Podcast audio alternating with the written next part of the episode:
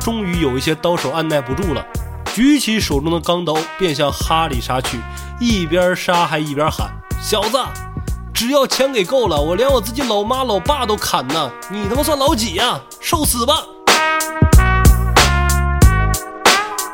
陈浩南再骚扰你，你就把他全家全都杀光，不就完事儿了吗？虽然在整个过程之中，陈浩南的奶奶也曾反抗，拿起这个炉子旁边的铁钩，一钩就勾中了狂人的锁骨，而狂人呢，仿佛是没有痛觉一般，直接把陈浩南的奶奶高高的拎起，然后照着墙上就猛地摔过去。而就当陈浩南的奶奶已经死了之后，这个狂人还不解气。拿出了一把随身携带的圆月弯刀，就开始一片一片的往下片肉吃。大飞翻遍了整个房子无果，最后掀开桌子上的砂锅的时候，发现明仔的头还放在砂锅里面，反复的烹煮呢。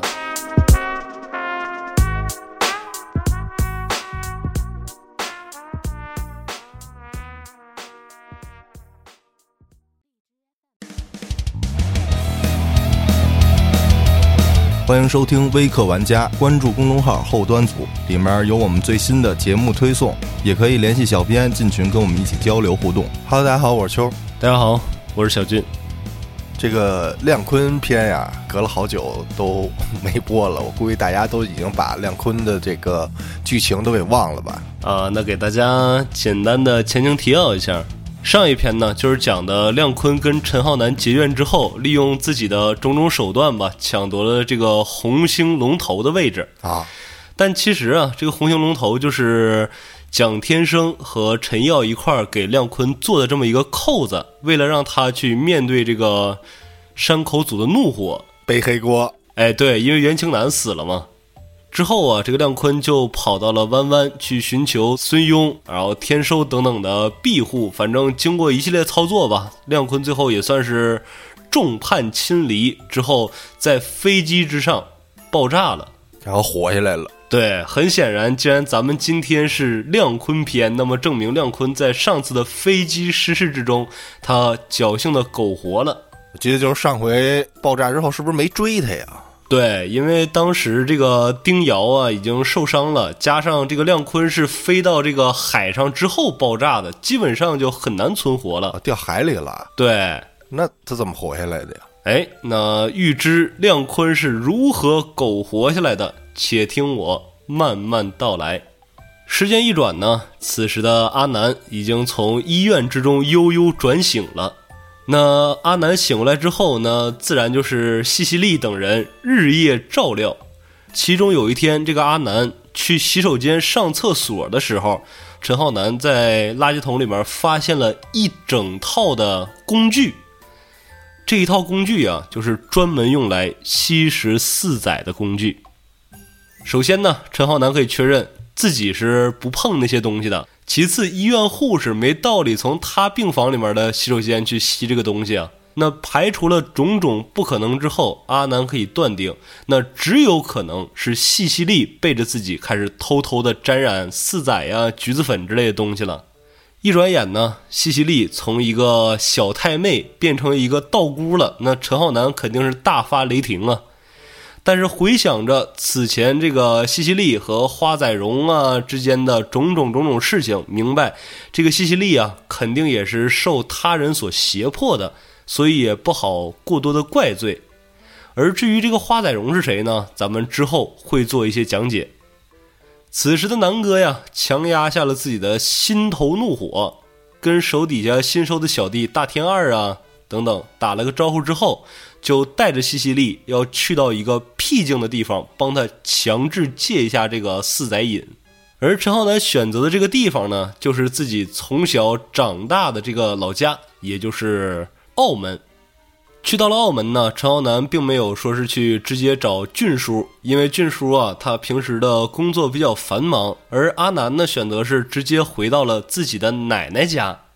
跟着奶奶一块住的呢，有陈浩南的一个姐姐阿娟。阿娟的脑子不太好使，但是所幸啊，已经嫁人了，并且生下了一个儿子。这个儿子叫明仔。以上呢，就是阿南他奶奶家的这个人员组成了。而就在这个陈浩南和西西利等人一块儿来到了这个澳门的时候，无形之中有一双眼睛已经死死地盯住陈浩南了。那大家不难猜到，这双眼睛的主人正是亮坤。而此时在他身边呢，可谓是人群簇拥了。有一个非常帅气的靓仔呀，人送外号说是香港车神哈里。也是日后东英五虎之一的追风虎，但此时他是亮坤的人，而哈里身边呢还站着一个非常漂亮的姑娘，这个人呢叫做艾迪，这个艾迪呢是哈里的女朋友，以及还有一个非常波涛汹涌的女性，这个人就是非常出名的香港银娃，叫麦当娜。哇！以及一个身高两米、戴着一个跟《成龙历险记》里面那个牛战士的头套一样的这么一个大怪物，这个人被称之为“大陆狂人”。众人已经摩拳擦掌，誓要宰杀陈浩南而后快。只不过此时咱们的这个主角南哥呀，还浑然不知罢了。陈浩南和西西利回到了奶奶家，也约见了一下自己儿时的发小，叫头仔。而头仔一来呢，先是跟阿南热情的打了个招呼。阿南也问呢，说：“哎，兄弟，最近过得怎么样啊？生活苦不苦？日子累不累呀？”稍微做了一些寒暄之后，阿南就问自己奶奶说：“哎，奶奶，我姐呢？怎么没见她过来啊？她不知道我回来吗？”听闻此话呀，陈浩南奶奶就开始顾左右而言他了，怎么也不直接告诉阿南说他姐姐在哪儿。还是头仔有点没心没肺的，把陈浩南拽到一边，告诉陈浩南说：“南哥呀，你姐姐被她老公就是那个肥狗啊给监禁起来了，算是半软禁吧。”陈浩南一听说：“哎，肥狗虽然算是我姐夫，但是怎么能这么对待我姐呢？”于是乎一怒之下，提着刀就冲到肥狗他们家了，叫肥狗赶紧放人呢。此时的肥狗啊，见到陈浩南回来，并没有显得多么的热情，反倒是一个人躲在家里面，让陈浩南少管他的家务事，并且告诉陈浩南：“你姐姐嫁出去的人泼出去的水，以后我们的事儿你少管。”那陈浩南哪受过这个气呀？当即就要挥刀去劈砍这个肥狗家的防盗门，但是仔细一想，肥狗说的也对。那人家跟自己姐姐关起门来过日子，还有个儿子，那日子过得好了坏了呀，是人家两口子的事儿。我过来横插一脚，我哼不能一辈子都待在这个澳门呢。我总有一天我得返回香港。我现在做的越过分，可能肥狗日后啊对我姐姐会越来越坏。所以说，陈浩南强压心头怒火，又回到了自己奶奶家。陈浩南不知道的是。那为什么这个肥狗把自己的妻子啊、自己的儿子锁在家里面闭门不出呢？嗯，原因是陈浩南刚一走，又熙熙攘攘的来了另外一拨人，而这波人的带头歹楼呢，名字叫做傻豹，傻子的傻，豹子的豹，是当地的一个小地痞吧。到了肥狗家门口，就开始泼油漆呀，然后往那墙上面拿红油漆写字啊，之后疯狂的砸门，一边砸门一边喊着让肥狗赶紧出来还钱。如果再不开门，再不还钱的话，我不管你家里面有谁，我可直接放火烧了啊！听闻此话呀，肥狗才慌忙的把门打开，说：“哎，大哥，别别别放火，别放火！”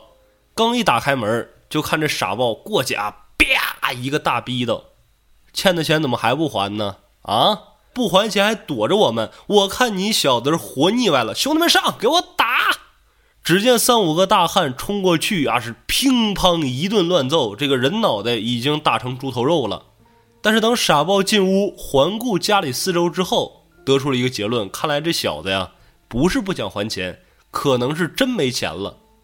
那没钱怎么办呢？拿东西抵呗。这家徒四壁的，就只剩下承重墙了。实在是没什么东西可抵，你说要把这小子卖出去当苦力去，他得猴年马月能还钱呢。欠了多少啊？说是到现在为止已经欠了十五万港币了。哇，在那个年代，十五万港币就已经是一笔天文数字了。而也就在傻豹从挨个屋里面乱窜的时候，发现了，哎，这家里面不止肥狗一个人呢。这目光一扫啊，就看到了这个肥狗的妻子陈浩南的姐姐。虽说呀，这个阿娟是一个智力残障人士，但是长得是真漂亮。小子，这么漂亮的媳妇儿从家里面，你还敢从外面欠我们钱？行了，你媳妇儿我们就带走了。到时候把他送到马房，挣够了钱之后再给你还回来。哎，那听闻此话，肥狗肯定也不干呢，赶紧跪地磕头如捣蒜，说：“哎呦，豹哥，您您您大人有大量，您饶我们一次吧！你你千万别给他带走啊！你只要不把他带走，你你让我怎么干都行。”傻豹就说了：“啊，那现在不带走也可以，两条路摆在你眼前，一个是让你媳妇儿去马房挣钱还债，另外一个。”你去 P Y 交易，你自己选吧。这肥狗一听这话，赶紧一把就把自己屁股捂住了，说后面直透风啊！说哎，别别别，豹哥，那您千万对他好点，他他脑子不太好使，有什么事儿您跟他好好说，您您千万别打，千万别骂。这一威胁就怂了。对啊，那毕竟 P Y 交易是真实发生在自己身上的，发生在自己媳妇儿身上的话，这个肥狗啊，这么多年已经软弱惯了。寻思想着本来就是一傻子，你就忽悠忽悠就过去了呗，于是乎也就同意了。而这边陈浩南的姐姐被傻豹带走之后，也可以说是受尽了非人般的折磨。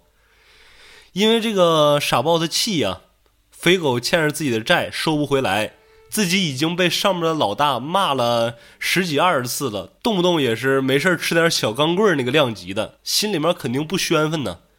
于是乎啊，他还不把这个阿娟卖给普通人，是专门让他接待那些大老黑，接待那些黑哥们儿就已经不行了。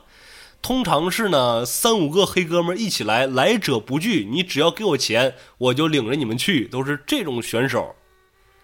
而每次呢，在阿娟接完课之后，这个傻豹就示意性的给阿娟揣个五块十块的。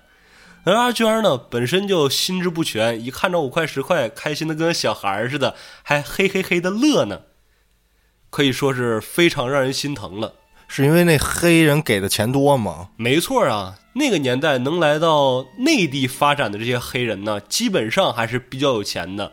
那些当苦力的老黑们，基本上都从香港那边呢。哦。交代完陈浩南家里面现在面临的一些窘境之后，咱们把视角一转，看看亮坤现在在干嘛呢？只见亮坤呢，此时此刻正坐在自己的老板椅上，翘着二郎腿，跟面前的三个男人对话。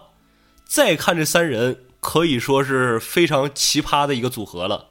老大呢，梳着一个大辫子，两个眼睛轻微有点对眼儿；老二呢，剃了一个大光头。整个脑门溜干净，都直反光，两个眼睛小的跟条缝一样，而老三呢，可以说是青年才俊了，整个人是要戳个有戳个，要身材有身材，脸呢长得是特别特别的好看，迷倒万千少女。而这三个人呢，并称为韩家三兄弟，老大名叫恐龙。老二名叫戏眼，而老三就是电影之中也经常出现的一个红星的关键人物，名叫韩冰，冰泥虎。哦，说到这韩冰呢，来头可就不小。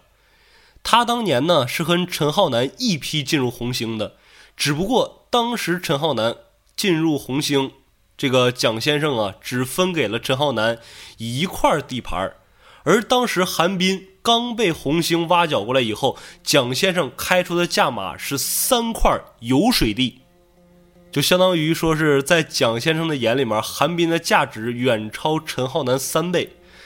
但是韩冰呢，整个人忠肝义胆，直接回绝了蒋先生，说：“蒋先生啊，我既然来了红星，那您开出三片油水地是您对我的抬举，只不过我上面还有两个哥哥。”我不能自己来，然后不管我的哥哥，那这是置我于不仁不义的一个境地。那不如咱们换一个思路，您给我三片非常非常普通的地盘，但是条件是我要让我的两个哥哥也和我一块儿来到红星，并且一来我就要让他们坐上这个扛把子位置，跟我平起平坐，不能低于我，要不然的话也是置我于不仁不义的境地。蒋先生，如果您要能答应这个条件，我韩某人以后肝脑涂地，在所不辞。但是话说回来，这么忠肝义胆的一个人，怎么此时此刻坐在亮坤面前呢？原来呀，是这个亮坤他跟恐龙还有细眼谈好了，说呀，你们哥仨赶紧一块儿过来帮我亮坤的忙吧。毕竟之前咱们社团里面发生那些事儿，你也知道。其实按理来说呀，现在实至名归、真真正正的这个红星龙头是我亮坤，根本不是他老蒋。你们来我这儿啊。江湖上也说不了你们什么，无可厚非。而且只要你们一来呀，这个钞票啊、马子呀，你是要什么有什么，你们就赶紧来吧。恐龙一听这话呀，见钱眼开，立刻是答应下来了。只不过这个时候，韩冰从旁边拦了这么一道，并且说呀：“亮坤，想让我们哥仨跟你也不难，但是有一点，你必须得在给到前面这些经济支持的前提下。”也向我们展示出来你的实力。如果你给我们展示出来你跟蒋先生对等的实力的话，那我们加入过来也没什么问题。但如果你什么也不是，只有钱的话，那亮坤，你还是不要痴人说梦了。而亮坤听闻此话呢，整个人的这个火气也是被激起来了，直接拍案而起，并且跟韩冰定下了一个对赌条件。而这个条件呢，就是两个月之内直接把。现在红星里面最最有水的地盘铜锣湾给抢过来，并且让韩冰一手打理。如果做不到的话，韩冰可以随时伙同这个红星正部其他的帮众一块来围攻自己。口气就是如此之大。而韩冰一听这个亮坤呢，已经把价码开到这个程度了，于是乎也就点头答应下来了。期待着两个月的期限一到，亮坤到底给自己一个什么样的答复？那这会儿这个韩冰他是还没加入呢，还是已经加入了呢？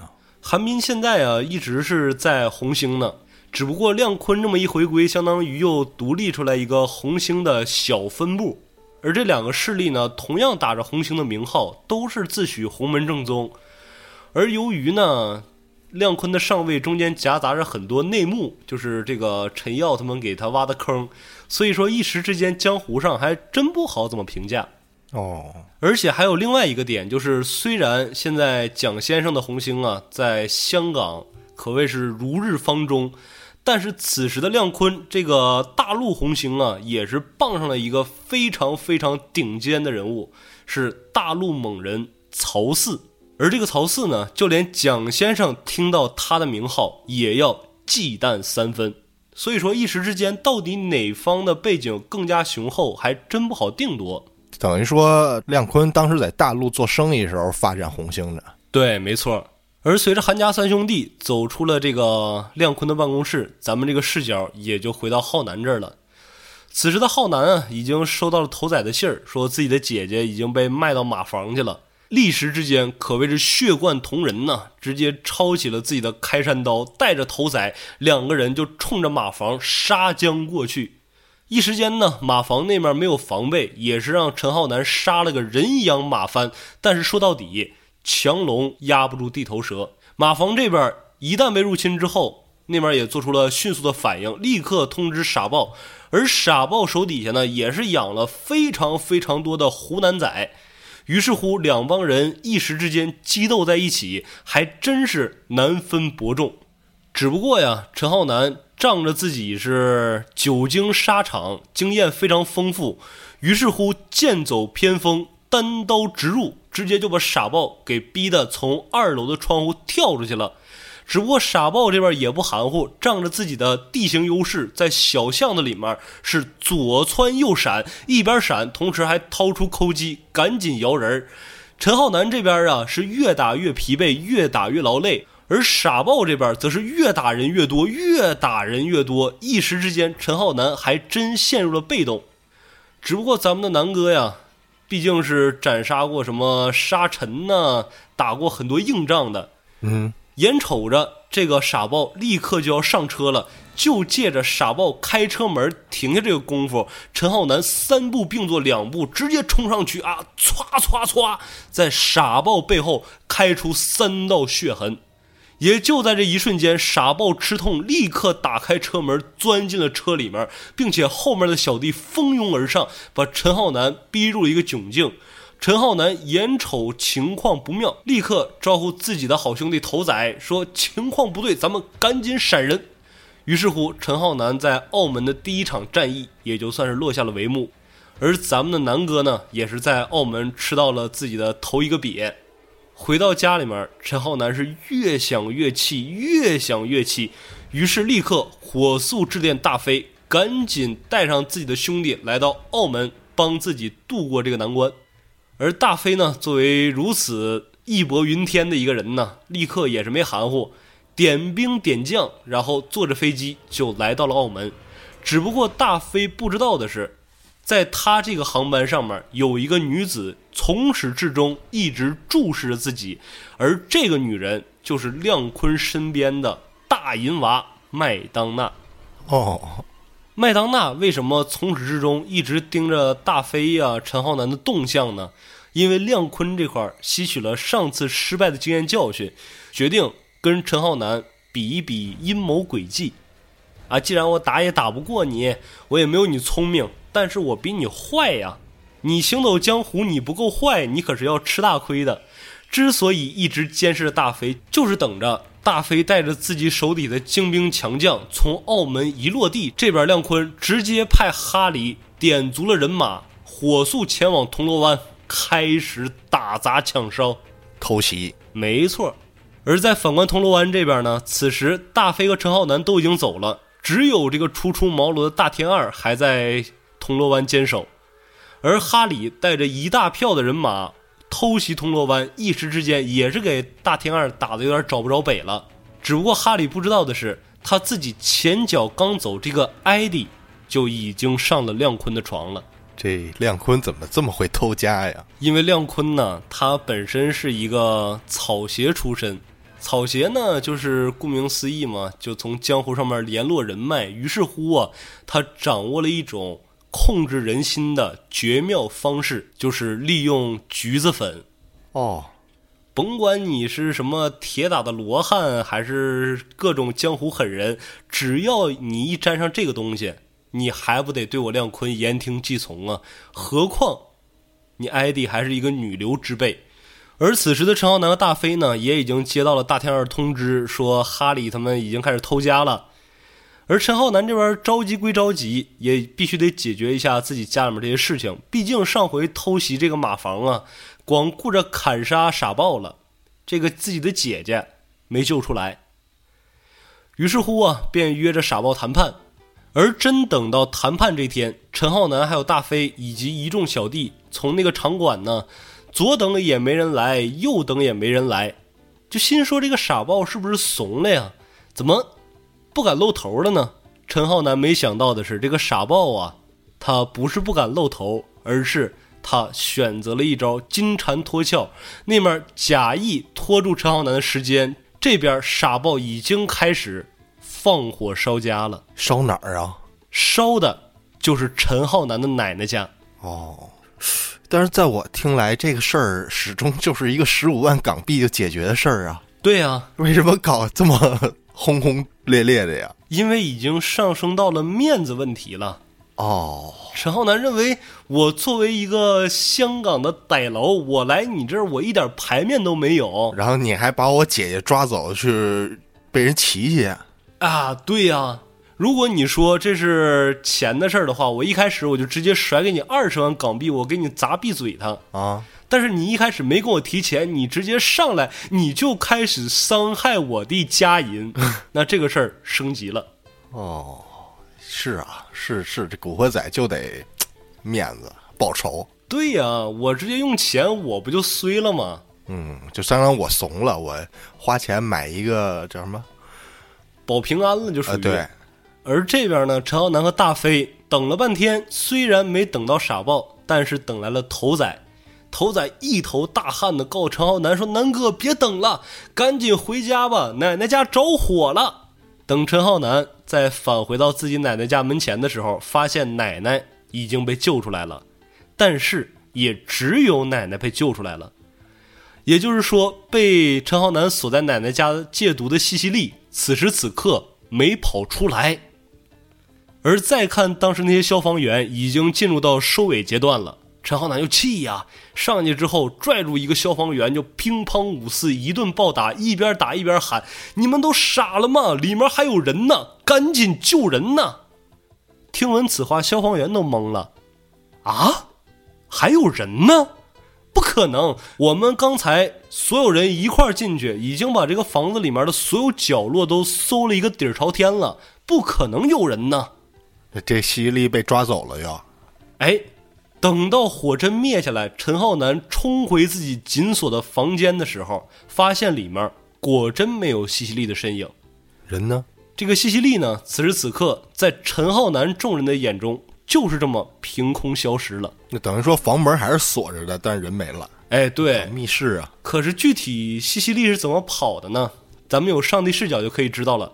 当时的这个西西莉呢，眼瞅着大火就烧起来了，于是乎，直接就翻墙，就是翻柜子，从柜子上面顶掉房瓦之后，从房顶跳出来了。嚯，他自己跑的？对，毕竟是一个小太妹出身嘛，这个行动能力、动手能力啊，也是非常非常的强的，还也带点身手哈。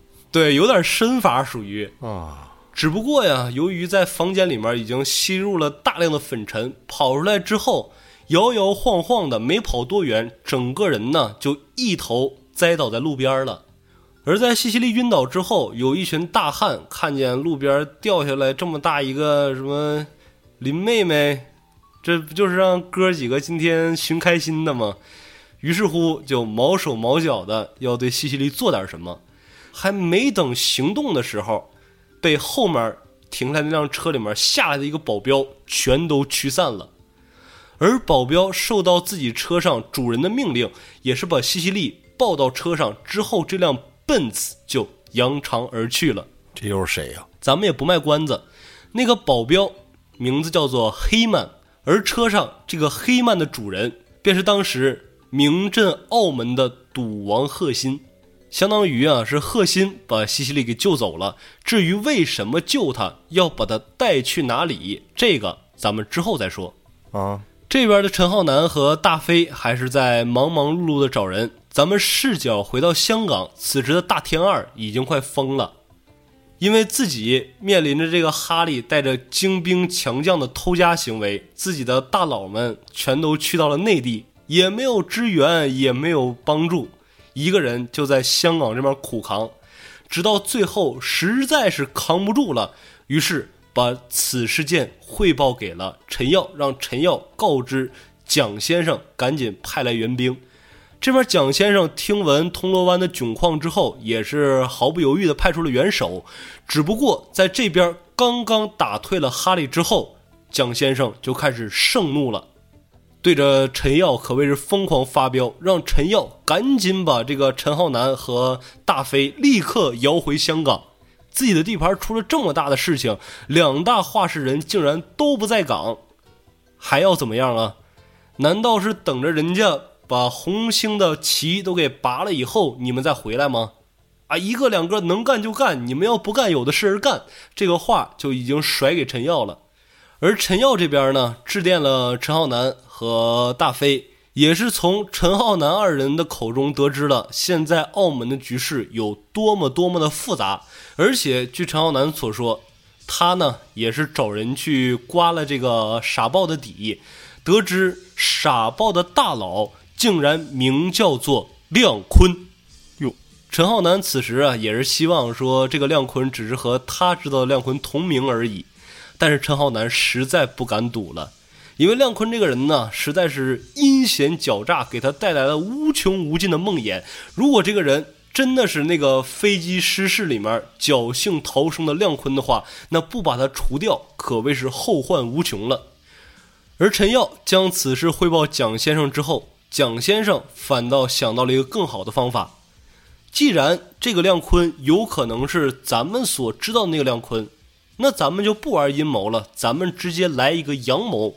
陈耀，你现在就去通知澳门的各大社团，让他们把这个所谓的亮坤的完整信息全都给我搜集出来。如果此人只是同名的话，还则罢了；如果这个人正是亮坤本人的话，直接把他约出来，一是一，二是二的，咱们谈一谈。谈得好的话，放他一条生路，让他以后永远不能回港，也就完事儿了。如果谈不妥的话，手底下的人，哪个是精兵？什么叫强将？各中的好手，你给我雇杀手也行，让这个亮坤直接死在当天的谈判桌上，这不就完事儿了吗？有那么麻烦吗？蒋先生这边已经下达了指令，陈耀自然不敢马虎，立刻照办。而在多方势力的打听之下，发现此人正是当年飞机失事里面的亮坤。于是乎啊，便摆下了鸿门宴，约亮坤入局。而且在当天谈判的酒店附近，陈耀派重兵把守，埋伏了十来个杀手，就等着暗杀亮坤，并且呀，像电影里面一样，在对面的高楼之上还埋伏了一个狙击手。嘿，说一旦谈判崩盘了，直接狙击手就开枪，哼，是要他死呗，就是对，摔杯为号。结果呀，亮坤完全不慌的去只身赴宴了，而且在这个谈判桌上啊，还非常的嚣张，说：“耀仔呀，当年你摆我一道，今天还敢跟我过来谈判？没事儿，我亮坤啊，这个人就是大方，我既往不咎。等你有时间吧，对机会赶紧过来帮我的忙，就算不来也没问题呀，至少帮我给那个蒋老鬼捎句话嘛，告诉他。”有钱赶紧花，有马子赶紧玩，要不然的话，我怕他命可不够长了。够嚣张的呀！是啊，听到此言，这个陈耀是非常的暴怒啊，立刻摔杯为号，让狙击手行动。甭谈了。对呀，这还谈 gay 模呀？结果呀，此时的亮坤是哈哈大笑，来了这么一句：“耀仔呀。”怎么岁数越大，反倒脾气越暴了呢？啊，没事儿聊天就聊天嘛，你摔什么杯子呀？要赔钱的，好贵的。而且告诉蒋老鬼，以后他们这些老同志，该退就退吧，不然的话呀，就跟这个狙击手一个下场。说话的同时，陈耀猛地瞅向对面的大楼，只见大楼之上。站着一个身形健硕的蒙面男子，再看狙击手已经被男子扔到了楼下了。哇，有备而来，没错，这就说明啊，亮坤在来之前已经做好了充足的准备。既然狙击手开不出去那一枪，那证明埋伏的那些杀手亮坤也早就知道了。而这次暗杀计划也就算是彻彻底底的失败了。是有叛徒吗？肯定是有的。这个亮坤如果没有几个眼线的话，不可能知道对面楼上会有狙击手。而至于这个叛徒是谁，那就是蒋先生他们不知道了。嗯。而说完了香港这边的事情，咱们把视角转回澳门，咱们看看西西利现在到底怎么样了。被贺新救了的西西利啊，此时也是悠悠转醒，发现自己啊正身处在一个非常梦幻的房间里面。整个房间的布局啊，非常小女生，床上堆满了各式各样的公仔，而床边还站着几位下人。于是啊，西西里就赶紧追问说：“我我这是从哪儿啊？”而根据下人们的回答，西西里得知他现在此时正身处的便是贺新的府邸。而贺新听说西西里醒了，也就赶紧过来说是看看他。西西里看到自己的救命恩人，肯定是千恩万谢呀。说完之后。就要离开，只不过就在西西里刚要走的时候，贺鑫一把拽住了西西里的手腕，然后猛地把他甩回到了床上，并且非常暴怒地告诉西西里：“你不许走。”这是干啥呀？是啊，就在西西里一脸惊恐的表情之下，贺鑫这才猛地反应过来：“哎呦，我可能失态了。”于是乎，整理整理了表情，非常抱歉的跟西西里说：“哎，不好意思，姑娘。”我不是有意要吓到你，只不过呀，你现在身体虚弱，而且据我的医生所说，你可能是有一些不好的小嗜好。你不如留在这儿，把身体养好之后再走也不迟，并且我的医生们会全程的辅助你戒掉那些不良的嗜好。你看这个怎么样啊？不行啊，南哥等着呢。是啊，只不过西西利此时刚想说话，转念一想，刚刚自己要走，贺心如此之暴怒，如果自己执意离开的话，那恐遭不测呀。于是乎，便让贺心出去给自己南哥传个信儿，等待。陈浩南的营救，而咱们话分两头讲，贺鑫这面虽然表面上答应了西西利，说要出去给他这个南哥告诉一声，但是贺鑫肯定是不会说的，因为打从心底里面，贺鑫是不希望西西利离开自己的。而此时的陈浩南呢，寻找西西利无果，只能把矛头再次转向傻豹，开始整天召集自己的兄弟从街上搜刮这个傻豹。而傻豹呢，也是告诉了自己的歹佬亮坤，说：“哎呦，现在有个叫靓仔男的，天天要砍我，据说是从香港那边过来的。我这虽然兄弟多，但是他从那边也摇人了。大哥，你得赶紧帮帮我，你要不帮我呀，兄弟们只有死路一条。”亮坤听完了傻豹描述的整件事情的来龙去脉，并没有第一时间告诉傻豹你该怎么怎么做，我要怎么怎么帮你。反倒是精虫上脑，要去见一见这个陈浩南的姐姐。见到之后啊，自然是有非常非常多的不可描述的片段，并且可以说很惨无人道了。就开始轮流来了，亮坤先来，亮坤来完，傻豹来，傻豹来完之后，大底来，大底来完之后，小弟来，就轮了一整圈儿。而全过程还必须让肥狗看个一清二楚，就是双重的心理折磨，并且在完事儿之后，亮坤还告诉傻豹说：“哎呦，你叫傻豹，你就是傻了，你没有脑子吗？如果这么难搞的话，陈浩南再骚扰你，你就把他全家全都杀光，不就完事儿了吗？他人再怎么多，他一个外地人，他斗得过你这个坐地户吗？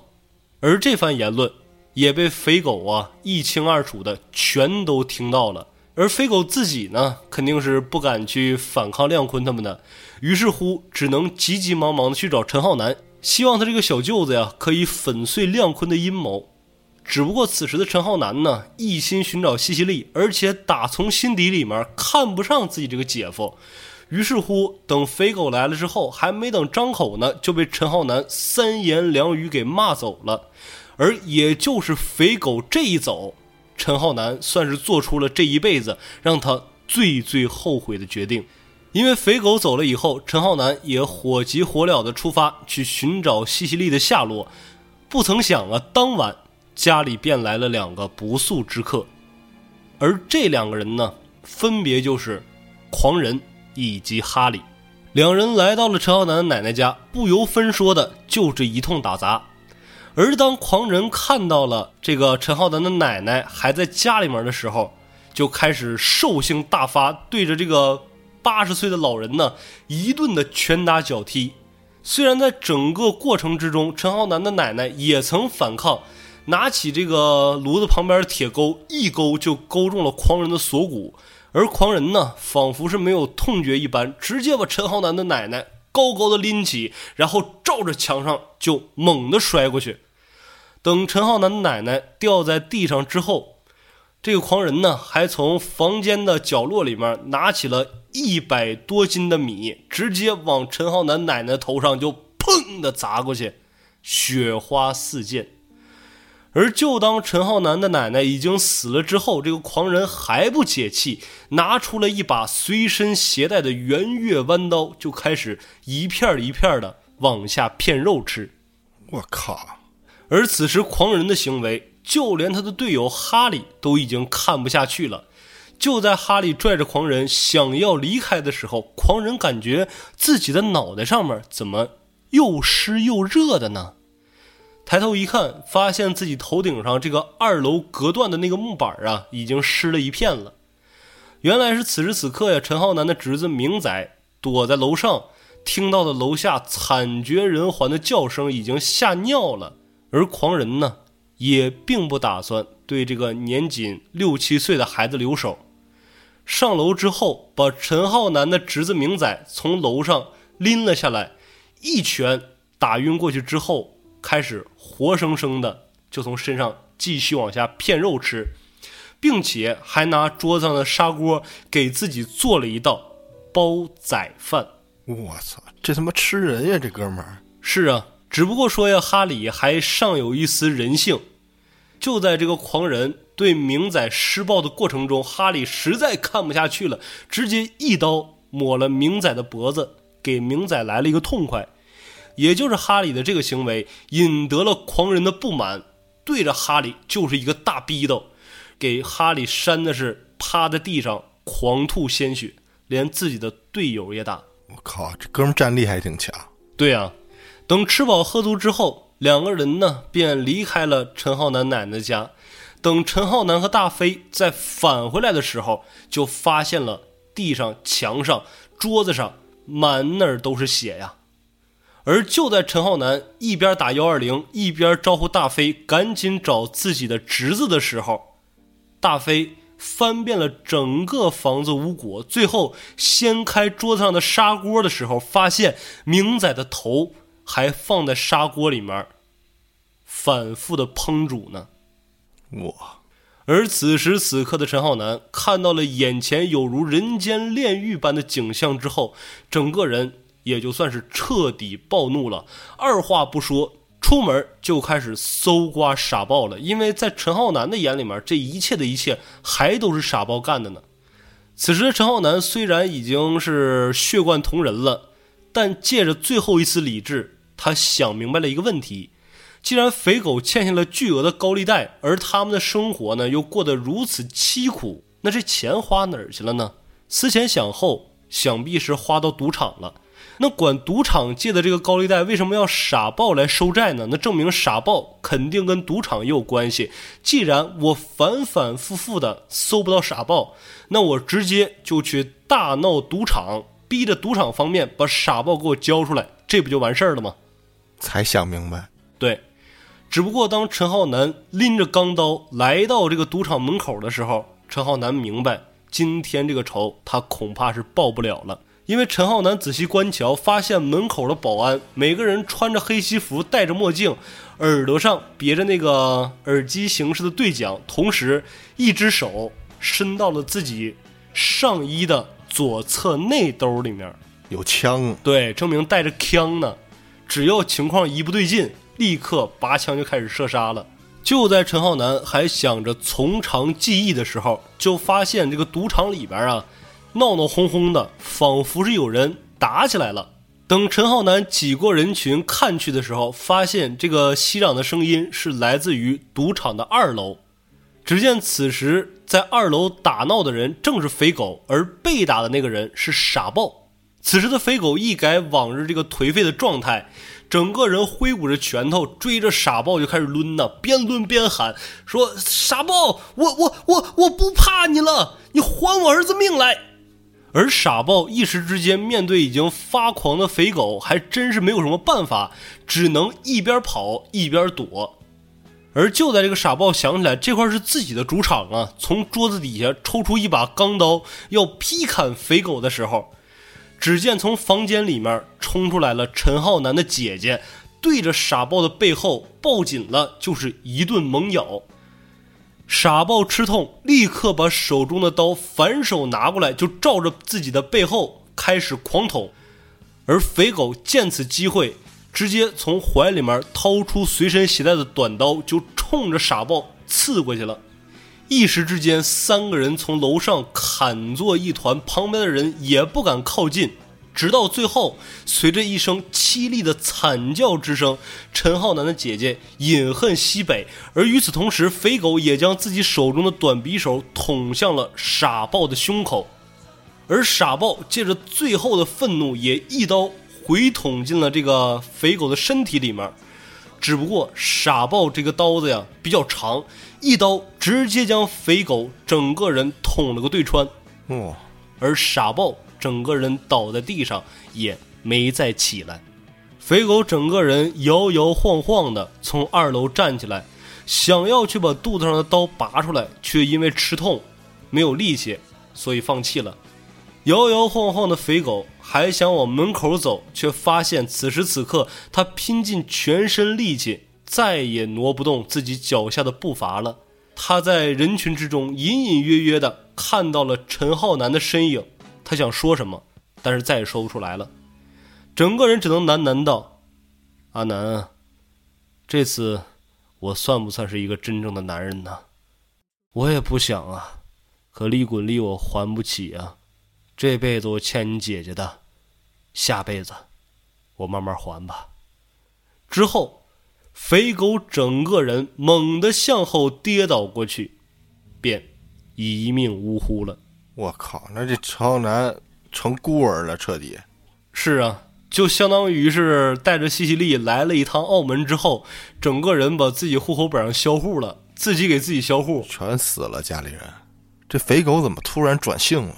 其实这儿啊，咱们也得稍微的交代一下，在陈浩南骂走肥狗之后啊，肥狗其实自己心里面也在想，说我何至于落到如此田地呀？我确实这个人为人懦弱，但是啊，我本心不坏啊。嗯，我一开始就是想小赌几把，结果沾上这个赌之后，越赌越多，越赌越多，我我我停不了手了呀。而且我一开始我没借太多。我就借了五千块钱，但是高利贷利滚利，利滚利，我还不上啊！我总奢望下一把能翻盘，结果翻着翻着就把自己翻进了万丈深渊。傻豹他们对这个陈浩南的姐姐阿娟怎么怎么样？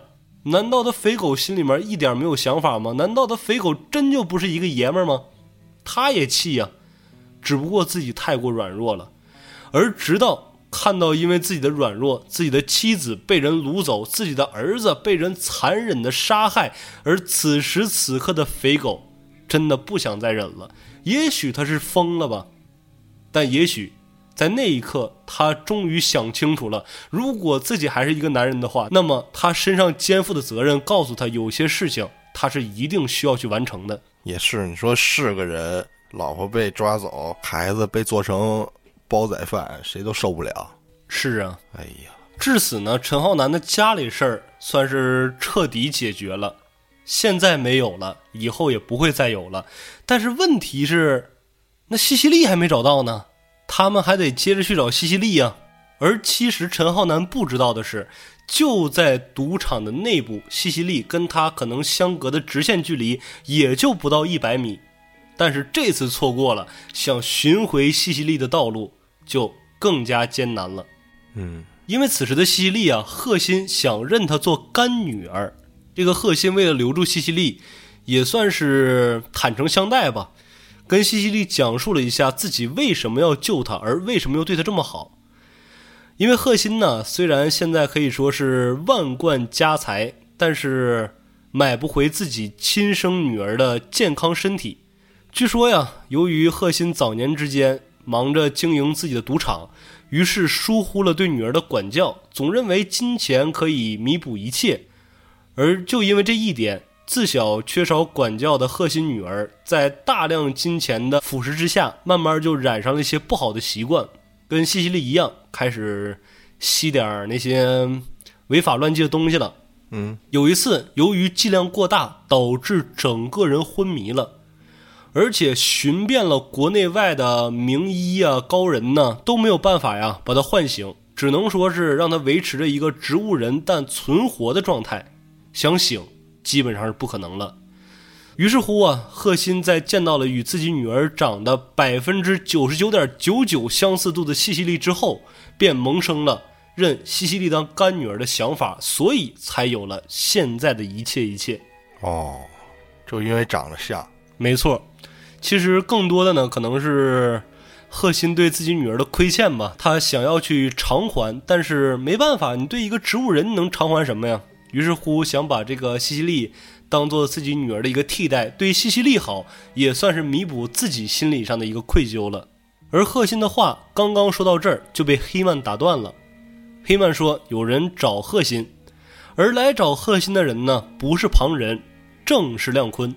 而在两个人的谈判之中啊，这个贺新处处对亮坤都是冷眼，非常看不上他，认为你一个外地来的，你从我们本地让你讨食吃已经很给你面子了，你还想来跟我合作，你是老几呀？就出言嘲讽亮坤。只不过此时的亮坤呢，并不生气，反倒是哈哈大笑，因为亮坤知道自己有一手底牌是贺新绝对惹不起的，而这个底牌正是内陆的猛人曹四。果不其然呢，当亮坤搬出了曹四这张底牌的时候，贺新立刻脸都绿了，答应了亮坤很多无理的请求。首先第一点呢，就是帮助亮坤。封锁当地的海关，以及联络海警，封锁海岸线，坚决不能让陈浩南、大飞等人返港，也不能让香港那边的势力进驻到澳门。第二点呢，就是说要分几张赌桌给亮坤，让亮坤从他们这块也能开展这个博彩事业。说到这儿啊，咱们就不得不说一说了，亮坤当时从飞机上面险象环生，能活着已经很不错了。他是怎么搭个到曹四这个猛人的呢？为什么亮坤总有这么好的狗运，不是能联络到山口组，就是能联络到内地猛人呢？嗯，事情是这样的，当时啊，亮坤眼瞅着飞机已经着起了熊熊大火，于是乎啊，心一横，眼一闭，牙关咬紧，顺着飞机就跳下去了。结果好巧不巧啊，被附近的渔民发现之后给捕捞上来了，捕捞上来。对，被救的这个亮坤呢，虽说表面上对渔民是千恩万谢，但是当他看到渔民的这个保险柜里面有很多很多钱的时候，也是一狠心就把这渔民杀了，然后连夜开着这个船就逃到了澳门。而逃到澳门之后啊，就找到了昔日的一个好友吧，就是在他还是红星草鞋时候联络的一个内地歹佬，名字叫做阿汉。嗯。阿汉一看这个亮坤来了，不明所以啊，不知道之前亮坤发生了什么事情，自然是好吃好喝好招待。而亮坤一看说：“既然你们不知道我这块发生的事情，那我就吹呗。”开始吹自己怎么怎么样的披荆斩棘，他是如何如何的对抗恶龙的勇者。好景不长啊，你吹一天有人信，你吹一个月有人信，这话时间一久了，没人相信他了。而也就是在这个时候。亮坤找准了机会，在一次他和阿汉两个人出去寻欢作乐的时候，杀掉了阿汉，并且谎称啊是敌对帮派干的。于是乎，名正言顺的接手了阿汉的地盘。嘿，之后一点一点做强，一点一点做大，逐渐的可以说是称霸深圳地区的一个歹楼了。之后。又凭借着自己这个好运 buff 的加持，在一场酒会上面偶然认识了这个曹四，并且以红星龙头的身份自居。曹四一想说，红星是香港那边的大社团，以后的话可能用得上。如果曹四以后有心思说是称霸香港的黑道，那红星肯定是自己能用的一个盟友啊。于是乎，大力扶持亮坤，是要钱给钱，要人给人，并且从监狱里面捞出了哈里啊、狂人呐等等等等高战力，放在了亮坤的身边，辅佐亮坤，这才有了亮坤今天的这个势力。就等于说，开局全靠一张嘴，就听我跟你吹，就全靠他拍乎。好家伙，空手套白狼了，属于是，而且把自己套到了如此之地步。可以说是在某些地区能只手遮天了。这边呢，亮坤联手贺新的事情就算是尘埃落定，已经是定死的了。再转回头来看哈里这块，从自己家里面正大肆庆祝呢。咱说哈里有什么开心事儿啊？前两天让这个狂人打了个重伤。原来呀，是哈里的女朋友艾迪怀孕了，只不过哈里不知道，甚至连艾迪都不知道。这肚子里面的孩子究竟是哈里的还是亮坤的？嘿，而眼见着自己的女朋友怀孕，哈里心里面呢也萌生出了这个退隐江湖归深山的心理，打算呢跟着亮坤再干几票大的之后，自己就金盆洗手不干了。但是有句老话讲啊，说是一入江湖深似海，从此回头不是绝对不可能了。嗯，这边哈里呢，虽然在狂欢，那面贺新在吃瘪，亮坤在开心，而咱们南哥呢，这边眼瞅着自己家的户口本跟开心消消乐一样，已经越来越少，现在只剩下自己了，那肯定不能受这委屈啊，咱得接着报复啊。于是乎啊，伙同大飞等人开始对着澳门当地的这些赌场开始打砸了，但是只打砸。不伤害客人，也不抢这些什么赌场的筹码、客人身上的钱呢，反正就是捣乱，必须得逼得贺新出来跟自己见上一面。因为此时陈浩南的想法啊是凭借贺新的势力，如果帮着自己找吸引力的话，那肯定是易如反掌啊。嗯，但是就因为阿南的这一行为，亮坤更开心了，说既然你蒙着面你去打砸，那我就来个坐收渔翁之利呗。哈里，你去。陈浩南他们每砸完哪一家赌场，你立刻带着湖南仔一块儿冲进去，他们负责砸，你们抢钱。因为亮坤希望啊，如此一来，贺新就能稀里糊涂的把所有的账全都算在陈浩南头上了。而一开始呢，也确实如此。凭借这个方法，让这个亮坤呢是迅速敛财，才仅仅一周的时间，已经狂揽了三千万港币了。嚯！而哈里呢，跟亮坤商量好了，他们俩是三七开仗。而此时的哈里呢，也是非常的富有了。只不过呀，在某一次，哈里跟往常一样，打算趁火打劫，并且自己暗下决心，这是最后一票的时候，这个最后一票的 flag 就把哈里给坑惨了。嗯，因为正当哈里带着人抢了满满的钞票出来的时候。却发现周围已经围上了一大帮条子了，但是哈里啊，他也不是怂人，毕竟咱之前说了嘛，号称是香港车神，一路上啊是左闪右避，终于是突破了警方的包围圈。只不过他这边啊，刚一突破，旁边突然闪出来一辆吉普车，紧紧尾随，而这个吉普车上不是别人，正是陈浩南。陈浩南一边从后面开车追，一边就骂呀。啊，你个龟孙儿！别以为老子不知道，这几次我们砸完之后你都是抢，现在所有的账全都想赖到我们头上，根本没有可能。之后两个人就开启了一个公路狂飙的戏码。只不过阿南不知道的是啊，这个哈里正逐渐引着自己进入了一个包围圈，而这个所谓的包围圈呢，并不是说有多少小弟在此埋伏，因为事发突然，哈里也根本不知道。而是说呀，哈利把陈浩南引到了一个路况极差的地段，希望以此来甩掉陈浩南，最好让陈浩南能落个车毁人亡的下场。只不过哈利没想到啊，失去家人的陈浩南此时此刻早就抱着跟他拼命的想法了。于是乎，刚一来到那个路段，陈浩南眼见着哈利要跑，自己也豁出去了，直接一脚把这个油门踹进了油箱里面，就。冲到了哈里的附近，拿自己的车身去撞哈里的车身，最后两个人是双双翻车，这才作罢。而当哈里拖着自己抢来的钱，慢慢悠悠的从车里爬出来的时候，发现陈浩南已经从旁边等候多时了。此时此刻呀，哈里只想着拿到钱之后跟自己的女朋友双宿双飞，于是也不含糊，立刻举拳迎战。只不过掐招换式之间。哈里隐隐发现自己呀，可能还真不是陈浩南的个儿。于是乎啊，找了个机会，就从旁边抽起来了一根钢管，开始跟陈浩南作战。只不过没想到啊，陈浩南的街头格斗能力实在是太强了，即使自己拿着武器，短时间之内也拿不下陈浩南。就在哈里抽身想跑，一个虚招给到陈浩南的时候，哈里。刚一转头，只觉得整个人天昏地暗，是眼冒金星，倒头就晕过去了。怎么晕了？是啊，刚才打的好好的，怎么突然就晕了呢？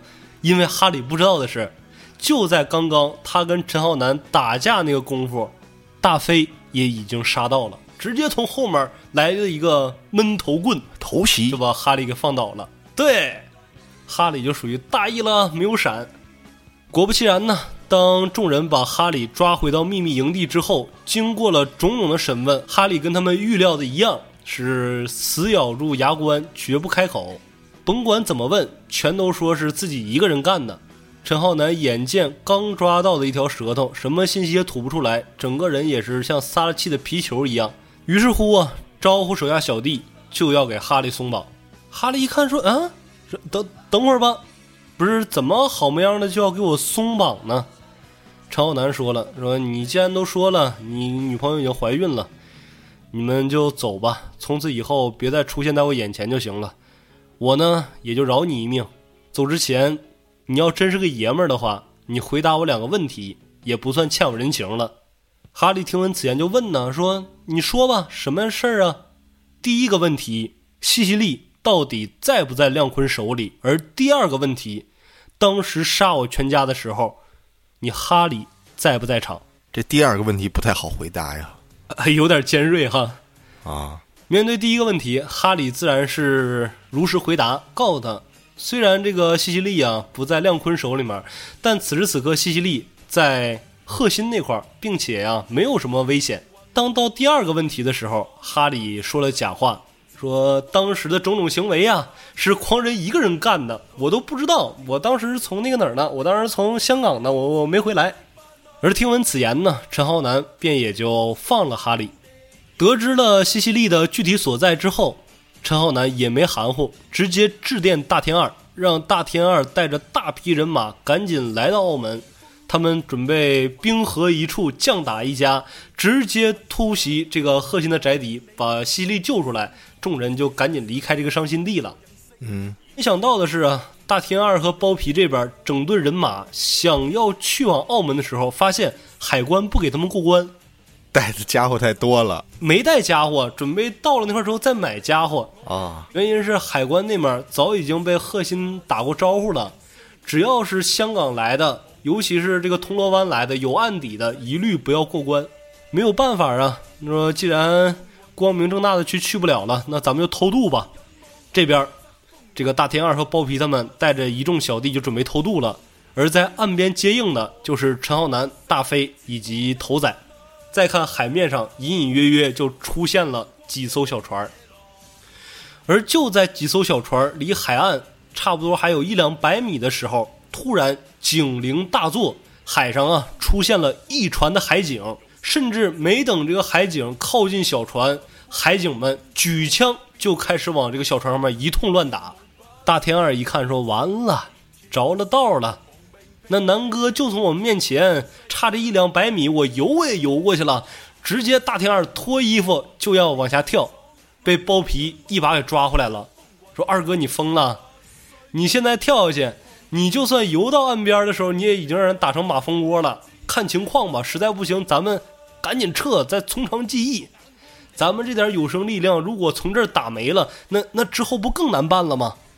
听包皮说的还算是有道理，于是乎大天二只能含着泪呀，又告别了南哥，直接驾着船就开始往回走了。再看此时的陈浩南他们想撤就已经撤不了了，因为就在他们不知不觉的情况下，旁边已经围拢了大批亮坤的手下，并且此中还包括亮坤手下第一打手狂人在内。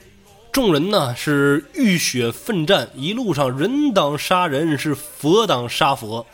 只不过在面临这个狂人的攻击的时候啊，就算是陈浩南和大飞两个人合力去拼杀，也依然拿不下狂人。好在呀，狂人后期好像是收到了什么命令之后，整个人扭头就撤了。那面对海岸边上的其他杂鱼呢，陈浩南和大飞虐起来就俨然若神人矣了。当两个人再缓过神儿的时候，发现自己的兄弟也好，亮坤的手下也好，此时在岸边就没有站着的人，包括头仔。原来在刚才战斗之中啊，头仔整个人已经倒下了。而就在陈浩南还想要带着头仔去医院的时候，头仔却告诉南哥：“南哥呀，不走了，走不动了，我可能啊也就交代在这儿了。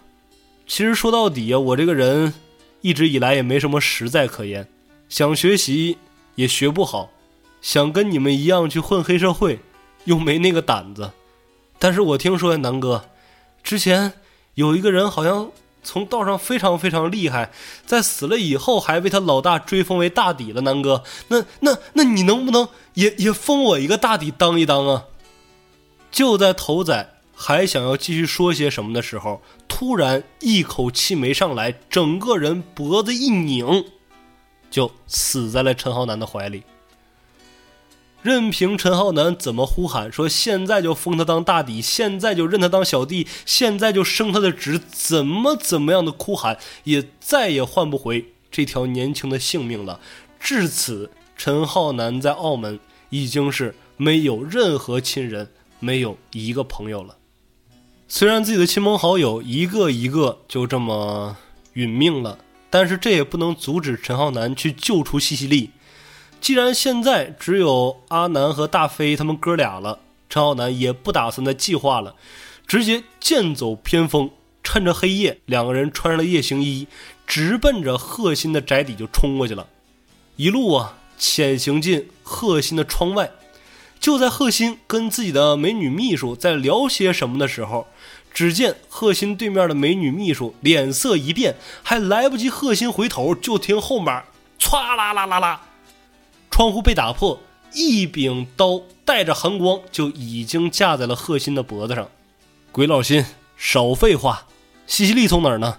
赶紧把它还给我，要不然我现在就让你血溅当场！听闻此言呢，贺鑫也可以说是非常淡定，不能说是大义凛然吧，也可以说是急忙道歉，说：“哎呦，哪路英雄好汉？”咱们有什么事儿可以坐下来慢慢谈呢？你是要钱，我给你钱；你要东西，我给你东西就行了，不必要非得说整的这么难堪。而就在陈浩南和大飞刚刚放松警惕的时候，只见刚才坐在贺鑫对面的美女秘书直接整个人凌空跃起，一个凌空飞踢就把陈浩南和大飞手中的兵刃踢到了一边。就在陈浩南和大飞还在愣神的功夫，那个美女秘书。立刻招呼门外的黑曼赶紧进来，于是乎局面就变成了陈浩南对付黑曼，而大飞对付这个美女秘书。而现在咱们再叫她女秘书，显然有点不合适了。而这个女士呢，其实就是黑曼的妹妹。其实她身份啊和黑曼一样，也是贺新的贴身保镖，只不过平时啊是伪装成秘书来让人放松警惕的罢了。这边的陈浩南和黑曼可以说是斗得异常精彩了。再看大飞对付青霞，显然是有点施展不开手脚了。因为用大飞的话说呀，我从来不对女人动手，你说这多不好啊！结果听闻此话，青霞反倒更生气了，说这都什么年代了，还搞男女歧视？之后整个人飞身上前，就开始对着大飞猛攻了。而其手法也是异常凌厉，一时之间，大飞还真有点招架不住。毕竟啊，大飞是一个老古惑仔出身了，整个人呢招式非常蛊惑，经常是青霞这边一个腿扫过来，大飞低头说：“哎，露点了，露点了。” 然后经常用这些脏路数。而最后啊，也是在青霞恼羞成怒，开始疯狂进攻的时候，大飞瞅准机会冲进去。两个巴掌加一记手刀，直接把青霞打晕在当场。而屋里面斗得如此天昏地暗，外面没有听不见的道理。此时走廊里面啊，已经涌入了大批枪手。就在这些枪手马上就要扣动扳机下死手的时候，众人却都被西西利给叫停了。也多亏是此时西西利的赶来呀，要不然陈浩南和大飞可能真就殒命当场了。而贺鑫一看自己的干女儿到了，自然也就开始装傻充愣，说：“呃，闹着玩呢，闹着玩呢啊！我我不知道他是陈浩南，你要早说呀，不至于这样。”两帮人呢也是互相打马虎眼儿，就是生怕西西利发现刚才的事情，之后怕西西利难做。而也就是西西利作为了众人中间的这么一个缓冲带，一个是干爹，一个是干女婿，再打肯定是打不起来了。于是乎，两个人便坐下来，开始聊一聊陈浩南是怎么到的这个澳门呢？为什么一定要大闹赌场啊？等两个人把事情的来龙去脉捋顺梳清之后，贺鑫呢对亮坤是更加的厌恶了，并且有意跟陈浩南结盟，他们一块儿想个办法把亮坤除掉最好。如果除不掉的话，也把他从这个地方赶走，把他的势力给来一个大幅度削减。联手了，没错。从这个时候，陈浩南跟贺鑫就已经组成了秘密阵营了。而他们的第一个计划呢，就是当着众人的面揭露亮坤的丑恶嘴脸，他是如何如何唆使哈利把各种罪行转嫁到陈浩南头上的。于是乎啊，这个贺新就大摆宴席，打着认干女儿的旗号，邀请澳门的各界大佬，什么商界的呀、白道的呀、黑道的都叫过来了。因为大家都知道啊，贺新只有一个女儿，而这个女儿呢，早些年前已经昏迷了。而此时此刻，贺新突然要认一个干女儿，也就说明了，如果他亲女儿醒不过来的话，那以后贺家的这些万贯家财都要归他这个干女儿所有了。所以，所有人都想来见一见西西莉到底是何方神圣。而也就是在宴会期间呢，陈浩南和大飞突然就带着哈利来到了会场，并且让哈利当着众人的面指证这个亮坤是如何如何的。背信弃义，两面三刀。这个亮坤仗着自己身边有艾迪，于是乎啊，对哈利特意说了这么几句话：“小子，想清楚了再说。你现在胡说八道的话，可是会死很多很多人的。”一听这话，哈利一是担心自己女朋友，二是担心艾迪腹中的孩子，于是乎一咬牙，决定临时反水，把所有的罪行全都一个人。揽下来了，而陈浩南和大飞眼见事情有变故，急的呀是对哈利拳打脚踢，可甭管是如何猛烈的攻击呀，哈利全都一口咬死，所有的事儿没有幕后主使，全都是他一个人做的。而这个时候，西西利起到了一个重要作用，他悄悄啊走到了哈利的身边，对着哈利说：“你现在就算把所有罪名都一个人扛下来了，那要不然。”把你送进监狱枪毙，要不然阿南、大飞、贺鑫他们也绝不会放过你。你如果这么就死了的话，那你不还是没法跟艾迪天长地久吗？你想想啊，如果现在你把亮坤的种种罪行全都揭露了，这块儿可是我们的主场，那亮坤还想从这儿把艾迪带走，想都别想。听闻此言呢，哈利是突然清醒过来，有如醍醐灌顶一般。立刻把亮坤的种种罪行全都揭露了，而亮坤眼瞅着自己是没法辩驳呀，于是乎就匆匆的遁走了。而陈浩南他们呢，也算是信守承诺，把哈利和艾迪全都放走了。众人呢，这一战算是大获全胜了，开始计划怎么对亮坤进行下一步的打击。而咱们话分两头，哈利这边啊，是带着自己的女朋友已经出来了。他们想的是呢，两个人就一块儿逃往国外，开启一段全新的生活，隐姓埋名。只不过呀，背叛亮坤，亮坤是那么心胸宽广的人吗？于是乎，两人的车子还没走出多远，突然就被前面横过来的一辆大货车给拦住了。哈利凭借自己高超的车技，刚想往后退，却发现后面的退路也被堵住了。从车上面呼呼啦啦的就冲下来了两百多号的刀手，嚯！眼看着自己跟女朋友命悬一线，哈里也爆发出了巨大的勇气，直接指着对面带头的人就说到了：“兄弟，之前呢，你们的种种行动都是听我指挥，我呢不说是你们的大哥，也一直把你们当做兄弟来对待。今天我落得如此境地，我不相信你们以后都不会落入窘境吧？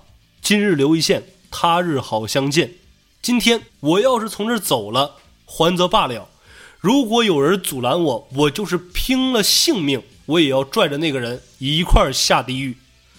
而众人眼见哈利的态度是如此的坚决，一时之间还真没有一个人敢动手。哈利就拽着自己的女朋友穿行在众人之中，而眼瞅着两个人马上就要逃出升天了，结果就在此时，哈利只觉得自己背后。有一股暖流迸发而出，整个人便脱力倒在了地上。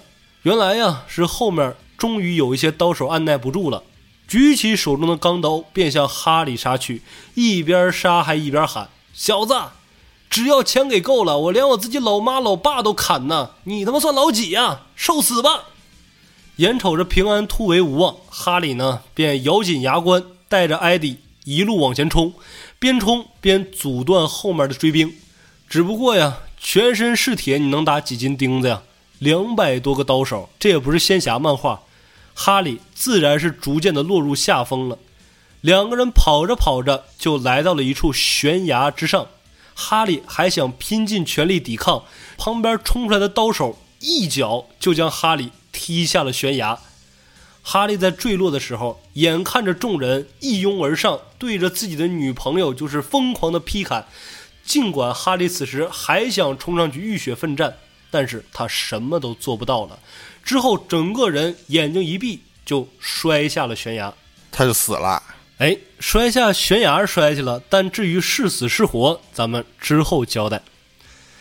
再说亮坤这边啊，虽然失去了一个得力干将哈利，但是。他还有一张底牌，这个底牌呢就是麦当娜。这个大银娃的绰号不是白来的呀。据说这个麦当娜才十几岁的时候，就经常出入风月场所，那些妈妈桑们的招式就没有她不会的，蛊惑人心，尤其是蛊惑男人的心，堪称一绝。虽然呢，亮坤在酒会之上吃瘪了。但是他相信，只要自己足够有钱，那没有什么事儿是钱摆平不了的。于是他当下的计划就是自己也拿到经营赌场的权利，然后开设赌场，大肆敛财，再跟贺鑫公然对抗，同时搞死陈浩南他们。而想要开设赌场啊，那不是说像开个彩票站一样，说办手续就办手续，这个呀是需要投票的。而三个掌握别人是否拥有。赌场经营权的这么三个监理人吧，分别是亨利、史蒂夫和郭成三人。而亮坤的计划呢，第一步就是搞定亨利，因为亨利啊，据说是一个极度好色之人，而由于年轻的时候啊纵欲过度，此时的亨利已经是有心无力了，嗯，有一点修毛病。如果说这个麦当娜能够靠自己的这些什么。小技巧啊，让亨利重振雄风的话，那亨利自然是会给亮坤投上一票的。而果不其然呢，这个大银娃麦当娜果然是非常有料，可以说是给亨利治的欲仙欲死的，整个人精气神十足。于是乎，亨利这张票亮坤算是拿到了。其次啊，就要想想是攻略史蒂夫还是攻略郭成了。而史蒂夫这个人呢，没什么爱好。平时呢也不在国内，并且整个人呢据说是非常的铁面无私。于是亮坤就把这个主意打到了郭成身上。郭成作为一个富家子弟呢，从小是非常纨绔的，平时就爱玩点裤子啥的，被自己的老爹呀疯狂的瞧不上，并且对外放出去话了，说自己死了以后啊不会给自己大儿子郭成一分钱的，会把这些钱全都分给郭成的弟弟妹妹。而郭成呢，也一直想在自己老爹面前证明自己，于是啊，就想投其所好。而郭成的老爹呢，平时就最爱赛马，恰逢此时，这个皇帝杯马上就要开始了。郭成跟亮坤说：“只要你能在比赛之中助我拿下 Number One，那我这张票你就算是拿稳了。”那咱话说回来，这个贺鑫呢，在澳门也算是手眼通天的人物了。郭成对外放出这种话，那他贺鑫岂能不知道啊？于是乎，就跟陈浩南商议一下，怎么样能阻止亮坤在赛马中耍诈。陈浩南一想啊，说亮坤他这个人虽然坏，但属实是没什么脑子，而且手段呀都不怎么高明。如果他说要帮郭成拿下第一的话，那他肯定是去派人往其他参赛马匹身上做手脚。于是乎，陈浩南火速致电大天二。包皮等人带着精兵强将立刻赶到澳门，而此时呢，贺鑫撤销了对陈浩南等人的封锁，那大天二和包皮自然是顺利过关。而众人会合之后所定下的方案，就是在比赛开始之前，众人没日没夜的把守这个赛马场的马房，坚决不让亮坤的人去。只要这样的话。那亮坤就没法做手脚，郭成拿不下 number one，自然这张牌就不会给到亮坤。可是话虽如此，亮坤又岂会不知陈浩南他们打算跟自己找别扭啊？于是乎，在一个月黑风高的夜晚，大概凌晨两点多左右，陈浩南等人已是困倦的不行的时候，亮坤便派自己的手下狂人带着一众的精兵强将，冲着马房就杀将过去了。结果这个狂人呢，才刚到马房外围，立刻被大天二等人发现，一众小弟们立时就厮杀在了一块儿。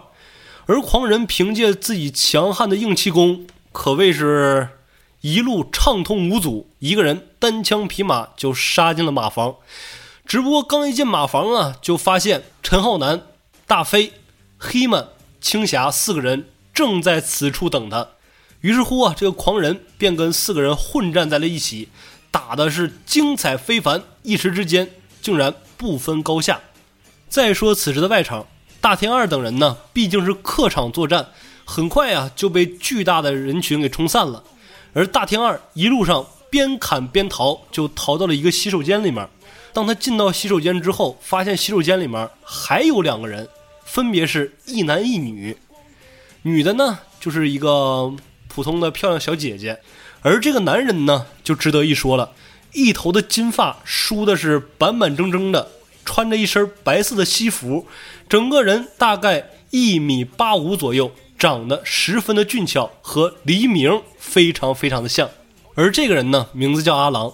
大天二眼瞅着亮坤的部下已经冲了过来，于是乎非常讲义气的就跟他们喊说：“今天的事情是咱们之间的事情，千万不要为难我身后的这个兄弟。”众人也不管大天二说什么，立刻提刀便迎上。只不过让大天二没想到的是，他身后这个阿郎啊，身手竟然比自己更好。三下五除二，不但帮大天二解围，甚至把对面的一群人打的是人仰马翻。并且呀，在战斗结束之后，阿郎说非常欣赏大天二讲义气的这个性格，于是乎拉着大天二非得出去喝上那么几杯。视线转回马房，此时的狂人呢，可谓是越打越兴奋。但再看黑曼。陈浩南、大飞三个人已经是全身披血了。终于啊，狂人是趁着三个人在一旁站定回气的功夫，突然从袖子里面抽出了一根毒针，然后照着其他马匹就分别打了过去。只不过这些马匹受到了这个毒针的攻击啊，也是非常的恐惧，直接一撩马蹄子，照着这个狂人的胸口就踢上了那么几脚。咱说，任凭这个狂人的硬气功再怎么强悍，那马蹄子多大劲儿啊，也是给狂人当场周翻，口吐鲜血，然后扭头便跑。说来奇怪呀，当狂人跑到马房的尽头的时候，却发现此时的青霞正手握着一个黑灿灿的手枪，等着狂人呢。就在青霞举起手枪瞄准狂人，就要扣下扳机了结狂人性命的时候。众人却发现青霞整个人愣住了，然后就任由狂人从自己的身边逃窜出去。而事后，青霞给众人的解释也仅仅就是说自己当时太害怕了，一时之间大脑一片空白，所以没有扣下扳机。如果再有下次的话，一定不会让那狂人就这么轻松的离开。那眼瞅着这些马匹都被打进去药了，那陈浩南他们的作战失败了。那如果事情真要按此发展的话，那亮坤拿到两票了，二比一，那岂不是稳稳的就要压制贺新了呢？那当然不是的，因为贺新呢派陈浩南等人去守马房，这是 plan A，而 plan B 呢，就是在陈浩南等人失败之后，立刻派人去恐吓郭成。当郭成第二天早上从床上醒来的时候，发现今天床上比以往多了点东西。热乎乎的，于是郭成猛地掀开被子，发现他爱马的头正放在自己的被窝里面，好像一个电影情节呀，是吧？啊！郭成当时整个人吓得是汗毛倒竖啊，立刻给亮坤打电话，说：“你们的事儿我以后不参与了。真有当你俩公开竞选那一天，到场我都不带到场的，我直接把票寄过去就完事儿了。毕竟啊，他能把。”这么大一个码头，神不知鬼不觉的放在我被子里面，他当时要想杀我，我还有命给你打电话吗？至此，这个贺新和亮坤就算是斗了个平手。而最后的这个史蒂夫，听说两个人为了争夺这个赌牌如此的拼命，于是乎便献出了一个提议：既然你们是要开赌场，那你们就在牌桌上面决胜负吧，你们组一个三 v 三的赌局。一边派出来三个人，最后谁赌赢了谁开赌场。你别再拿我们这些人开涮了，我们陪你们玩不起。嗯，你们两边人较劲，你让我们当炮灰，谁受得了啊？而这个提议一出，亮坤那边就挠头了，毕竟自己对抗的可是澳门赌王贺鑫呐，哪有胜算呢？于是乎，赶紧给曹四致电，但是此时的曹四啊，却怎么都联系不上了。碍于面子，这个亮坤只好接下了这个应战。而贺鑫呢，听闻这个消息之后，更是欣然应允了这个对局。毕竟在牌桌之上，贺鑫认为还没人能赢得过他。而在媒体对贺鑫的采访之中，问贺鑫这样是不是有点太欺负对手了？贺鑫还表示：“哎呀，现在的年轻人都很猛的啦。”根本不把我们这些老阿伯放在眼里，有什么怕我们的呀？倒是我很怕他呀。媒体就问呢，说你你怕什么呀？哎呀，我能怕什么呀？我怕他输的一分不剩，跑来找我借高利贷呀！你说我借是不借呀？哼，在镜头前面对亮坤是各种的嘲讽，但是好景不长，也就在贺鑫接下赌局的当天，整个人开始噩梦缠身，一个接着一个的做噩梦。而噩梦之中那个梦魇的形象，则是一个纹着满背的长发金发男子。而这个金发男子是何人呢？咱们这块儿先按下不表，咱们把镜头转回到这个阿郎和大天二这块儿。阿郎和大天二啊，在酒吧里面喝的是昏天黑地，非常尽兴。但也就是因为喝的太多了，大天二啊就。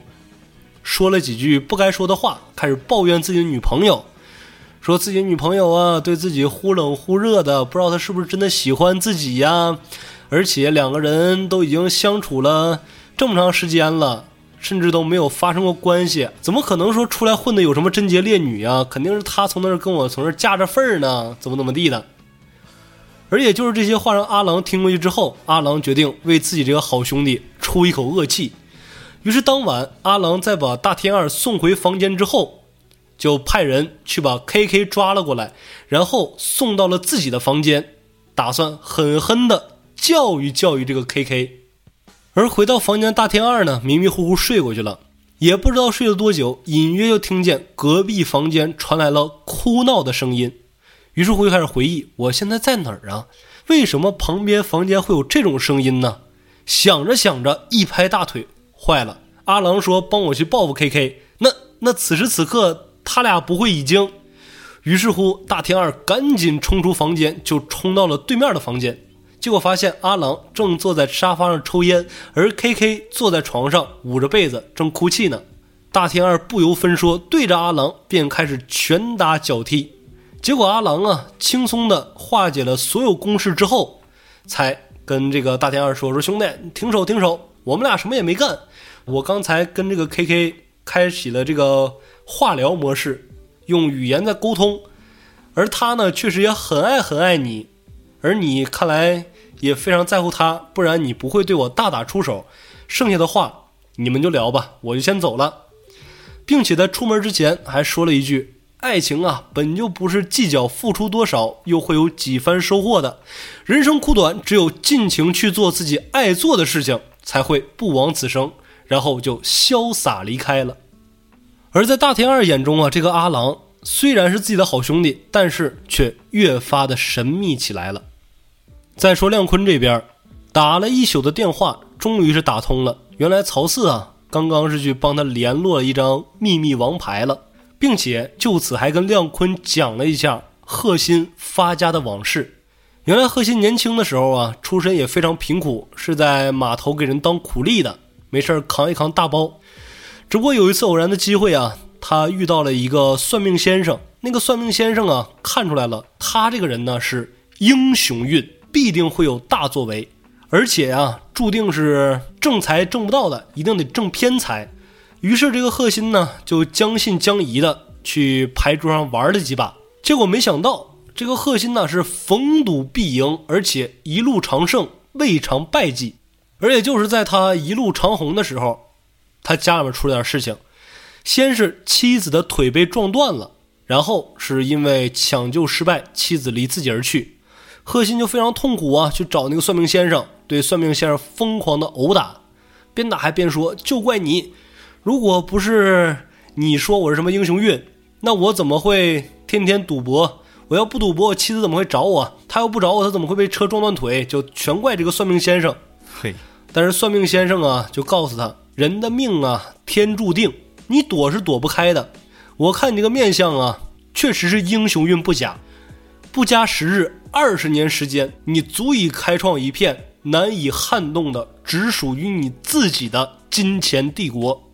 而且你这个运注定是要吸收自己亲人的运气来旺自己的，所以小子，与其说去逃避，不如赶紧和我一起来改变命运吧。贺鑫一听说，哎，那事已至此，也只好这样了。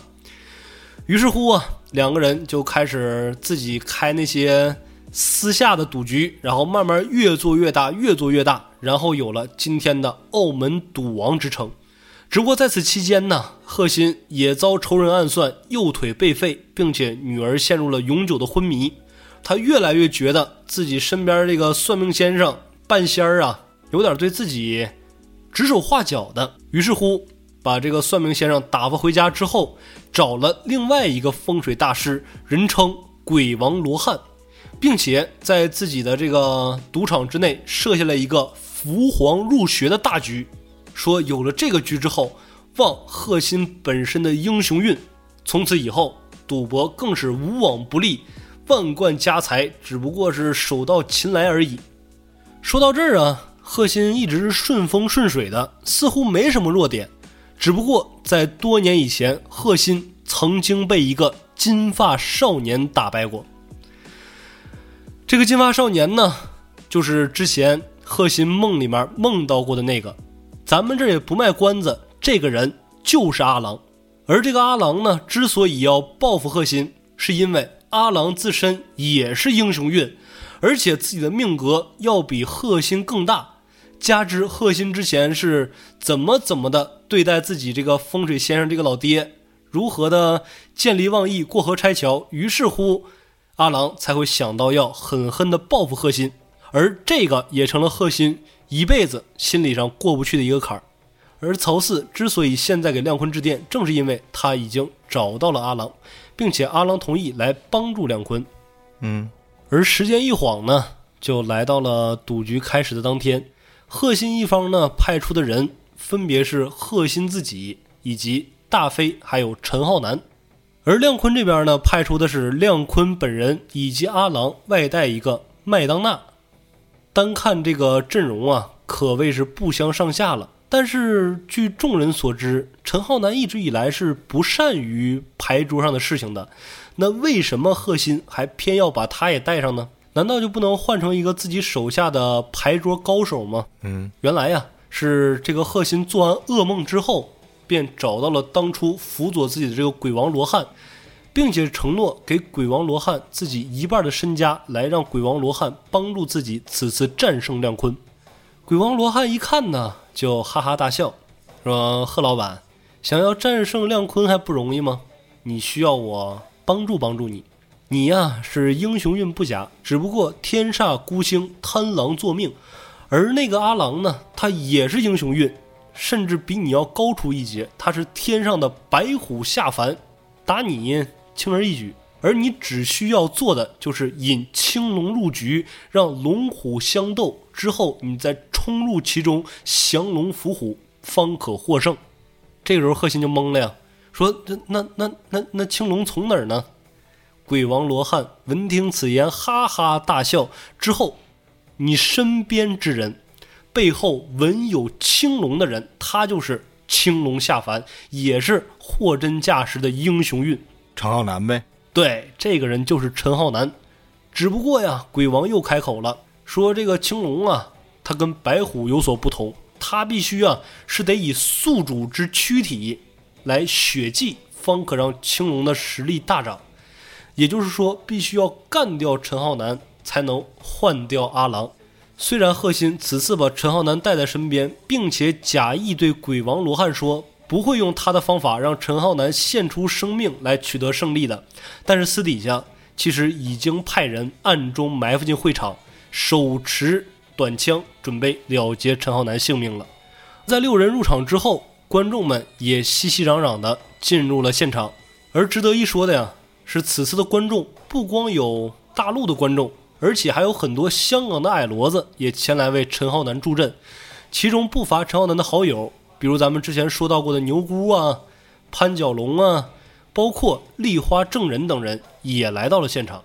很快呀，比赛就开始了，直到前七轮过去，阿郎跟贺鑫两个人还是旗鼓相当，而直到第八轮的时候，大飞感觉场上有点不对劲，这个麦当娜眼神和手法总是奇奇怪怪的。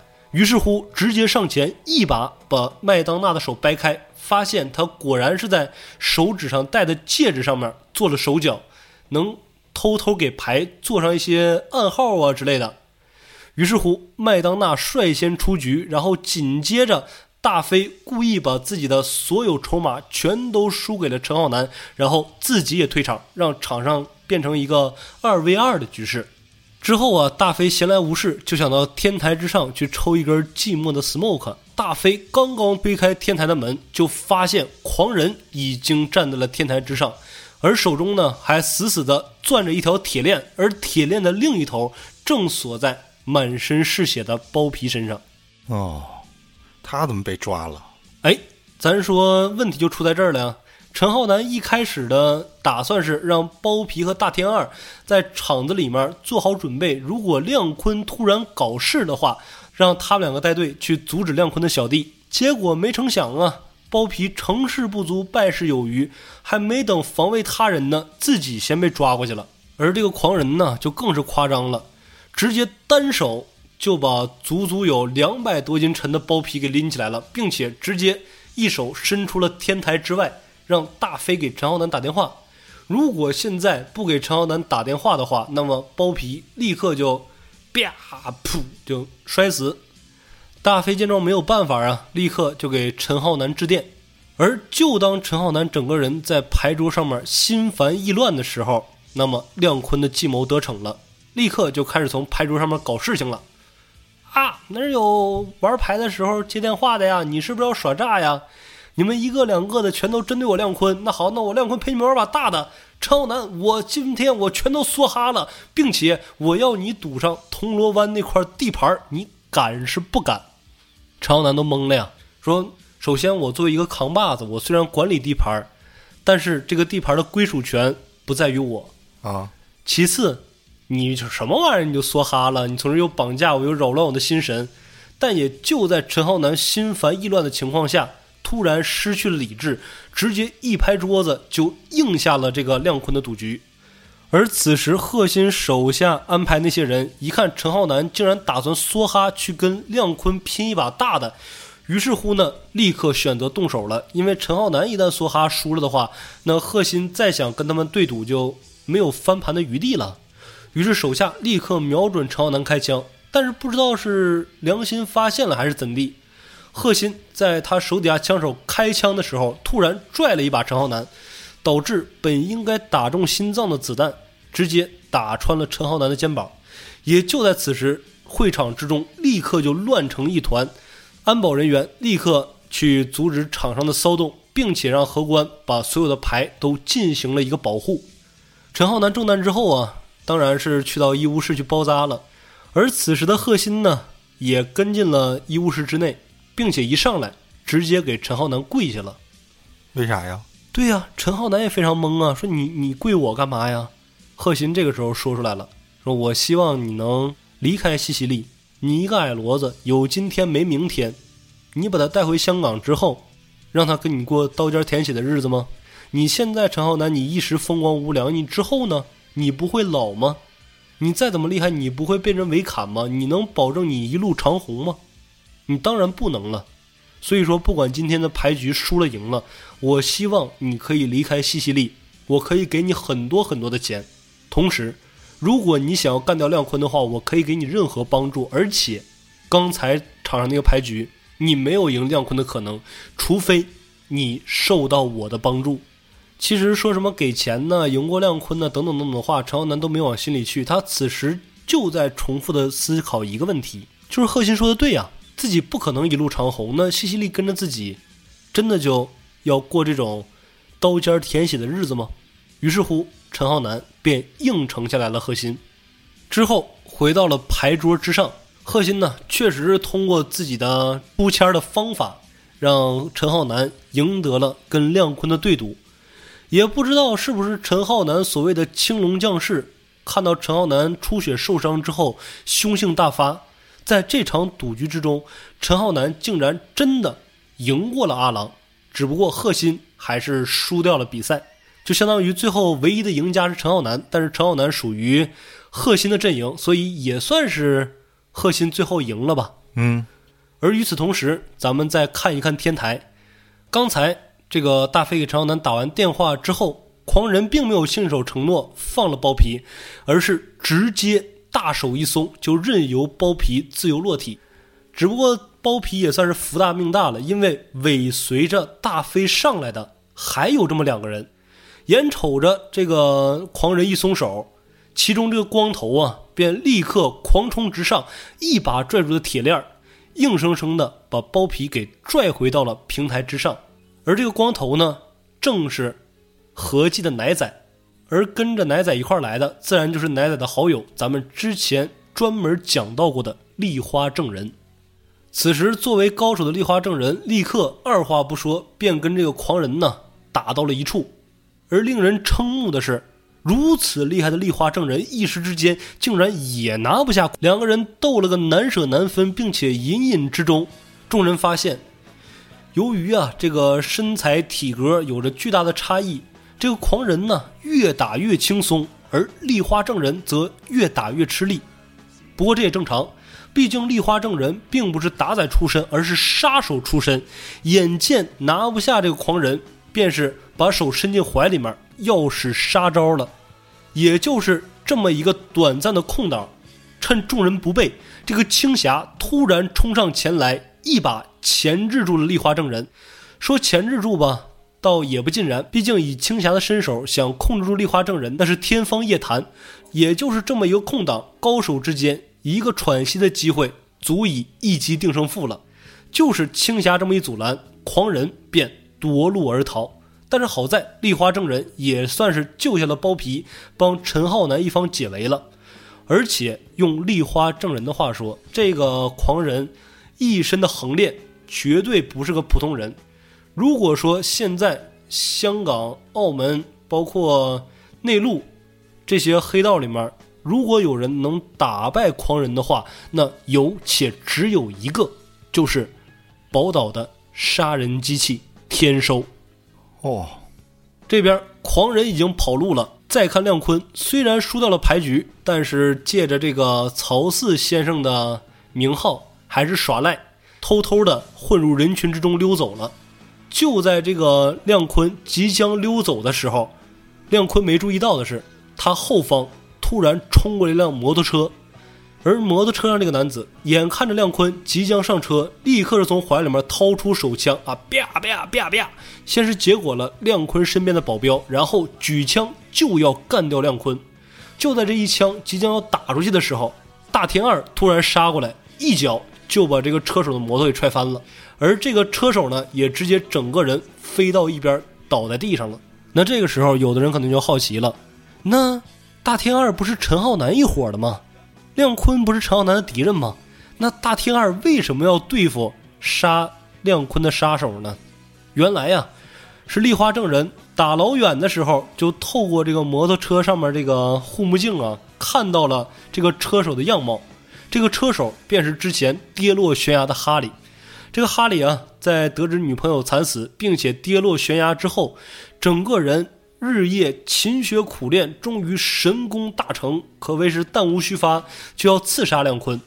这个大天二之前跟哈里有一些私仇，这个哈里曾经在械斗的时候，直接出黑手把大天二给毁容了，导致大天二从右侧眉骨一直到左侧下巴有一个贯穿整张脸的刀疤。而此次一看到哈里，大天二立刻是血贯同人呢，也不管什么亮坤了，直接就要报复这个哈里。哈里被大天二踹翻之后，并没有去管大天二，而是立刻举枪便朝着这个亮坤所在的车上开始射击。但是不得不说呀，这个亮坤确实是有一些幸运加持的，哈里连射了六枪，六枪全都避过了要害，虽然打中了。但是却不致死。神枪手啊，这是是啊，哈里眼看亮坤所乘坐的车已经开远，也不管自己身上的伤痛了，立刻扶起来摩托车就开始追。毕竟哈里有着香港车神的名号嘛，马上就要追上亮坤了。可是啊，问题就出在刚才被大天二这么一脚踢完之后，这个摩托车呀有点不太灵敏了。即使这个油门拧到头啊，也始终是追不上这个亮坤的车，而且双方的距离拉的是越来越远，越来越远。就在亮坤即将消失在哈里视线的时候，突然从十字路口侧向的。冲出来一辆摩托车，然后驾驶这个摩托车的人突然从车上跳了下去，任由这个摩托车撞向了亮坤所在的这个轿车之上，直接把亮坤所在这个轿车就是算是给砸停了。而哈里定睛一看，刚才骑着这个摩托车撞亮坤车那个人不是别人，正是大天二。原来大天二反应过来，此时的哈里跟他们是同一阵营的之后。立刻就冰释前嫌，并且想要帮助哈里除掉这个亮坤，而亮坤的车被逼停了之后，自然呢是跟这个大天二斗作一处，而大天二刚刚为了跳车从车上摔下来，肋骨折了好几根，整个人状态极为不佳，可以说是被亮坤各种血虐。哈利也冲了上来之后，两个人便开始合力对抗亮坤，最后啊，亮坤是。摇摇晃晃地逃进了一个门帘里面，而眼瞅着这个亮坤要跑，哈利也没拖大，没有直接把最后一发子弹打在亮坤身上，而是转头瞄准了那个店铺外面摆的那个小煤气罐，之后一枪把煤气罐打爆，亮坤直接整个人被吞没在火海之中，然后哈利跟。大天二两个人便负伤倒地，等再一醒来的时候，已经被陈浩南等人救回到了医院。哦，而至此，亮坤也结束了他罪恶的一生。只不过，狂人却一直下落不明。这亮坤死了？哎，后来呀，等哈利和大天二的伤好之后，陈浩南便带队离开了这个悲伤的地方。时间一转，来到两个月之后。香港铜锣湾的一个闹市阶段，陈浩南的小弟打把华正在挨家挨户的收这个保护费，直到收到一个大排档的时候，突然被一个人给打断了他的话，并且告诉大把华，从此以后铜锣湾的地盘他们来接管了，如果识相的话，赶紧拜到自己门下，不然等着跟他那个老大陈浩南一块被收拾吧。而说出此话的人正是狂人，等于说这亮坤又没死。对，其实相当于啊是留了个扣子，亮坤当时在大火之中被狂人给救出来了啊。那这集听着不爽，该死的都没死。别这么说呀，那个 阿南的户口本都被清光了，还没死呢。啊，这这他是主角啊，所以悲惨吗？太悲惨了，这也去趟澳门，全家人没了，我日。家族消消乐了哦，对，而且值得一说的是，后来呀，陈浩南确实是信守承诺，假装偷情，故意被西西利抓到之后，又拿出了贺星给他的一千万港币的钞票，之后便跟西西里分开，单独回到了香港。哎呀，但是咱们也知道，这个亮坤呢，之后是一定要死的，并且在故事的一开头，咱们讲到的韩氏三兄弟还没出现呢。包括后来牵扯到的丽花呀、狂人呐、天收啊、麦当娜等人的结局，咱们通通都还没有盖棺定论呢。看到时候这个亮坤是怎么个死法呗？哎，没错。那正所谓是再一再二，不能再三再四。难道亮坤之后一直可以苟运，一直可以苟到最后吗？是，那就得看你下回分解了。哎，预知后事如何，请听下回分解。那好，那这期伴随着憋屈吧，就聊到这儿。感谢您的收听，那咱们下期见。